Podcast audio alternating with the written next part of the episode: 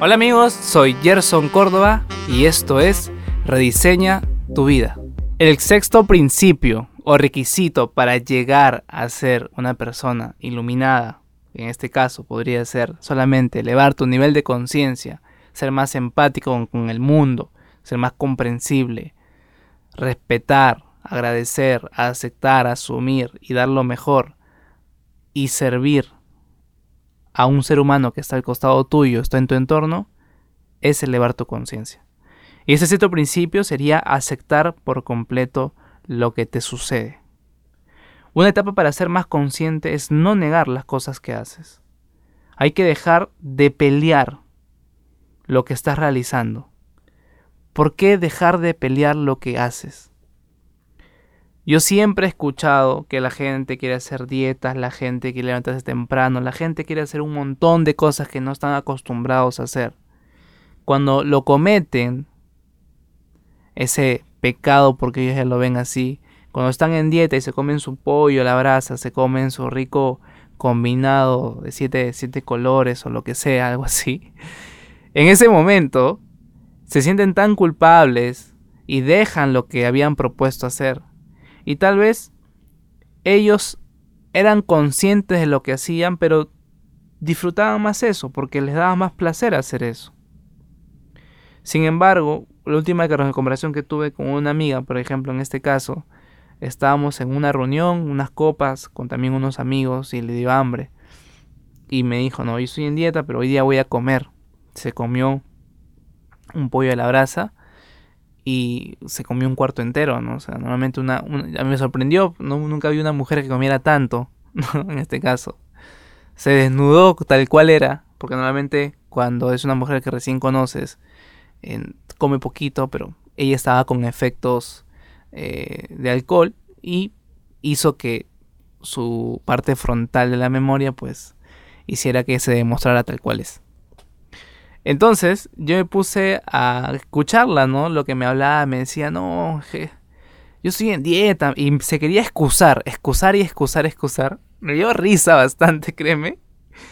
Pero lo chévere de esto y el aprendizaje que yo le saqué, y yo le dije, oye, pero come tranquilo, o sea, ¿por qué dejas el, el, el, o sea, por qué comes la ensalada y te pides un ensaladón y con papas y al último este, si vas a comer el pollo, cómelo bien, ¿no? O sea, si tienes la mayonesa o la ají ahí, yo sé que quieres darle ahí todo eso.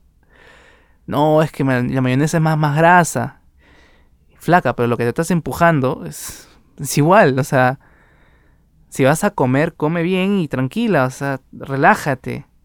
Y es porque a veces no aceptan las acciones que hacen. ¿Y eso qué causa? Frustración, en cualquier proyecto o meta que te propongas.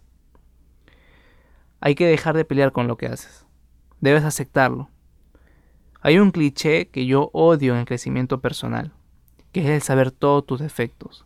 Y que al saber todos tus defectos ya puedes hacer algo al respecto. Y créeme que no es así. Tú puedes saber tus defectos, pero no eres consciente de hacer algo a eso, hacer algo que te permita poder abrazar esa luz, esa sombra que tienes. Porque al último podrás saber todos tus defectos, pero no la aceptas. No la aceptas, o sea, lo sabes, pero no la aceptas. Y eso ya crea resistencia, créeme. Y ya hemos hablado de la resistencia en el primer podcast de los nueve requisitos o, o principios para ser un Illuminati. Aceptarlas conscientemente es lo que no hacemos. Y para empezar a aceptar primero debes abrazar ese comportamiento, ya que muchas veces reniegas o te da frustración cuando cometes ese hábito que no te gusta, ya que después de aceptarlo debes convertirte en un observador.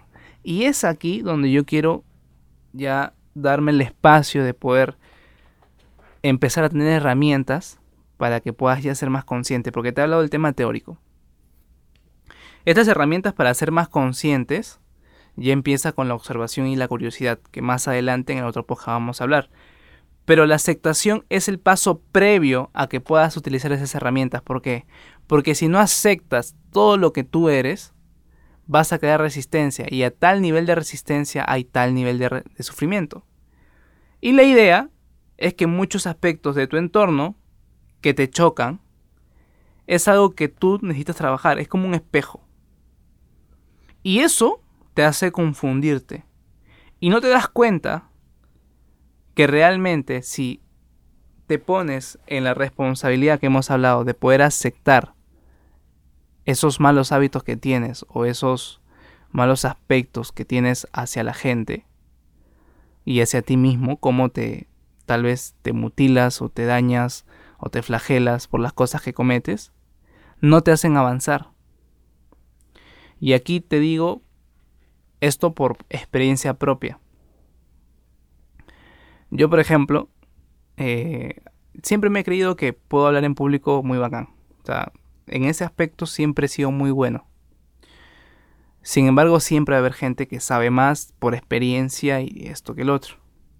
Pero yo no que quería aceptar de que una persona más joven que yo, mira, una persona más joven que yo me ganara en temas de conferencia y oratoria.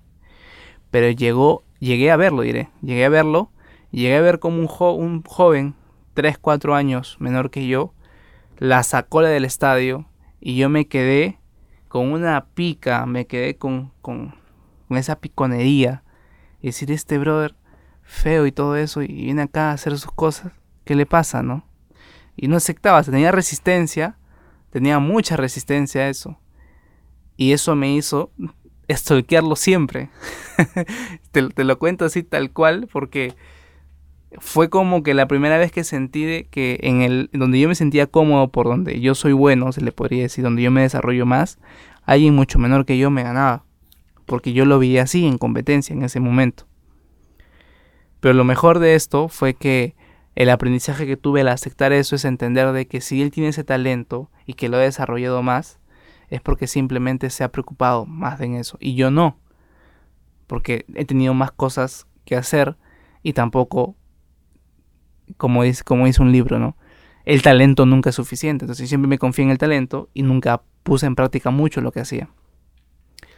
Eso me hizo que en este año, por ejemplo, al ya aceptarlo, me pueda meter a concursos de oratoria internacionales y pude ver el nivel al que quiero llegar, pero ya no una manera de competir al tú a tú, sino es qué bueno que me puedan enseñar ese nivel para yo poder tener una referencia a lo que tengo que enfrentarme más adelante o al nivel de comunicación que tengo que llegar. Porque créeme, el podcast para mí es una herramienta de comunicación para mejorar verbalmente, mejorar en contenido, mejorar en conexión con mi público, que aún así, grabando desde los primeros episodios de mi celular a grabar un estudio, que claro, los recursos han cambiado, pero igual el contenido siempre debe ser mejor porque es lo que ustedes escuchan cuando están en el tráfico o cuando van a dormir. Aunque yo creo, por lo paciente y calmado que soy, que yo sé que lo pueden escuchar, porque yo también lo escucharía ahí cuando están a punto de dormir,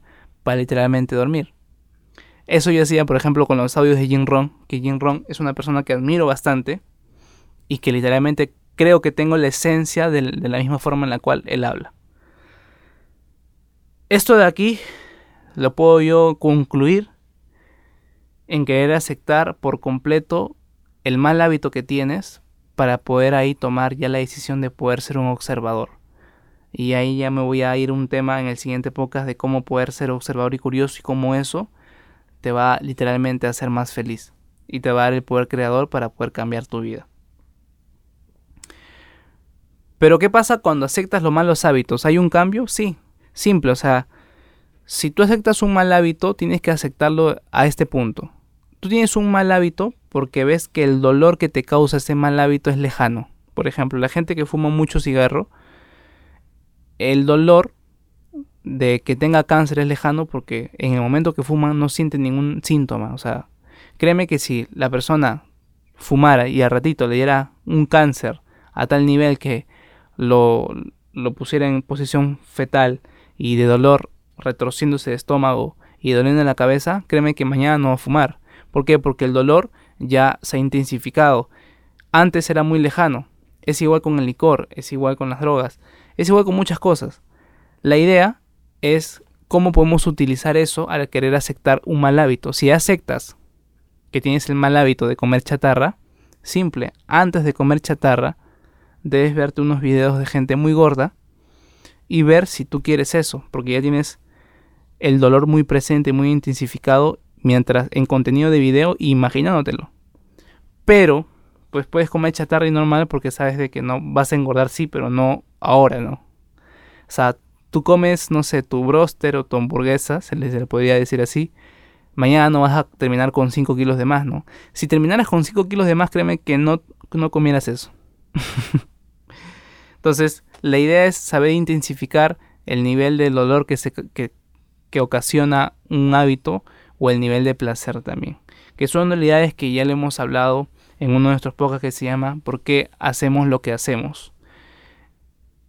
Y ya para concluir con aceptar por completo, les hago una pregunta. ¿Cuáles son las cosas que no están aceptando en su vida? El día hace, claro, hace cuatro días atrás hice un pequeño taller con unas cinco personas donde hablamos de esto, de qué es las cosas que no aceptamos, qué son las cosas que cargamos en nuestro pasado, que seguimos arrastrando, seguimos arrastrando, seguimos arrastrando, seguimos arrastrando, seguimos arrastrando, ¿ya? Y eso hace de que en realidad pues nosotros lleguemos a tal nivel de frustración porque cada vez que avanzamos un paso retrocedemos dos, porque no queremos aceptar que ese pasado ya no existe y que esos problemas ya no pueden afectarnos. Y si te siguen afectando hay un gran problema, demasiado diré. Entonces a ese nivel, por ejemplo, nosotros llegamos a poder ser conscientes de eso. Si en tu mente cada vez que te va bien piensas que te va a ir mal, es porque hay cosas en el pasado que no estás aceptando. Y la parte principal de poder ser una persona que entiende todo esto que estoy hablando y puede experimentarlo, porque la idea es que lo llegues a experimentar y tú mismo puedes sacar tu conclusión, es ahí donde tú empiezas literal a rediseñar tu vida. De niño siempre he sido competitivo. Ese aspecto fue forjado por el lado maternal. Siempre quería demostrar a mi familia que quería ser el mejor en todo. Pero ¿qué pasaba cuando fracasaba? Dejaba todo. En mi último emprendimiento, al poder no rendir como yo pensaba hacerlo, tuve una depresión que me duró meses. Y fue este podcast Rediseña tu vida, una compilación de muchos cursos, talleres y estudios que realicé que al tomarlos en práctica, esa depresión me llevó a un impulso para poder crear algo maravilloso. En este aspecto, rediseña tu vida es la forma a través de cómo comunico mi don, que es enseñar e inspirar a través de mi filosofía con el ejemplo a cómo ustedes también se pueden desarrollar y elevar su nivel de conciencia. Esto es Rediseña tu vida.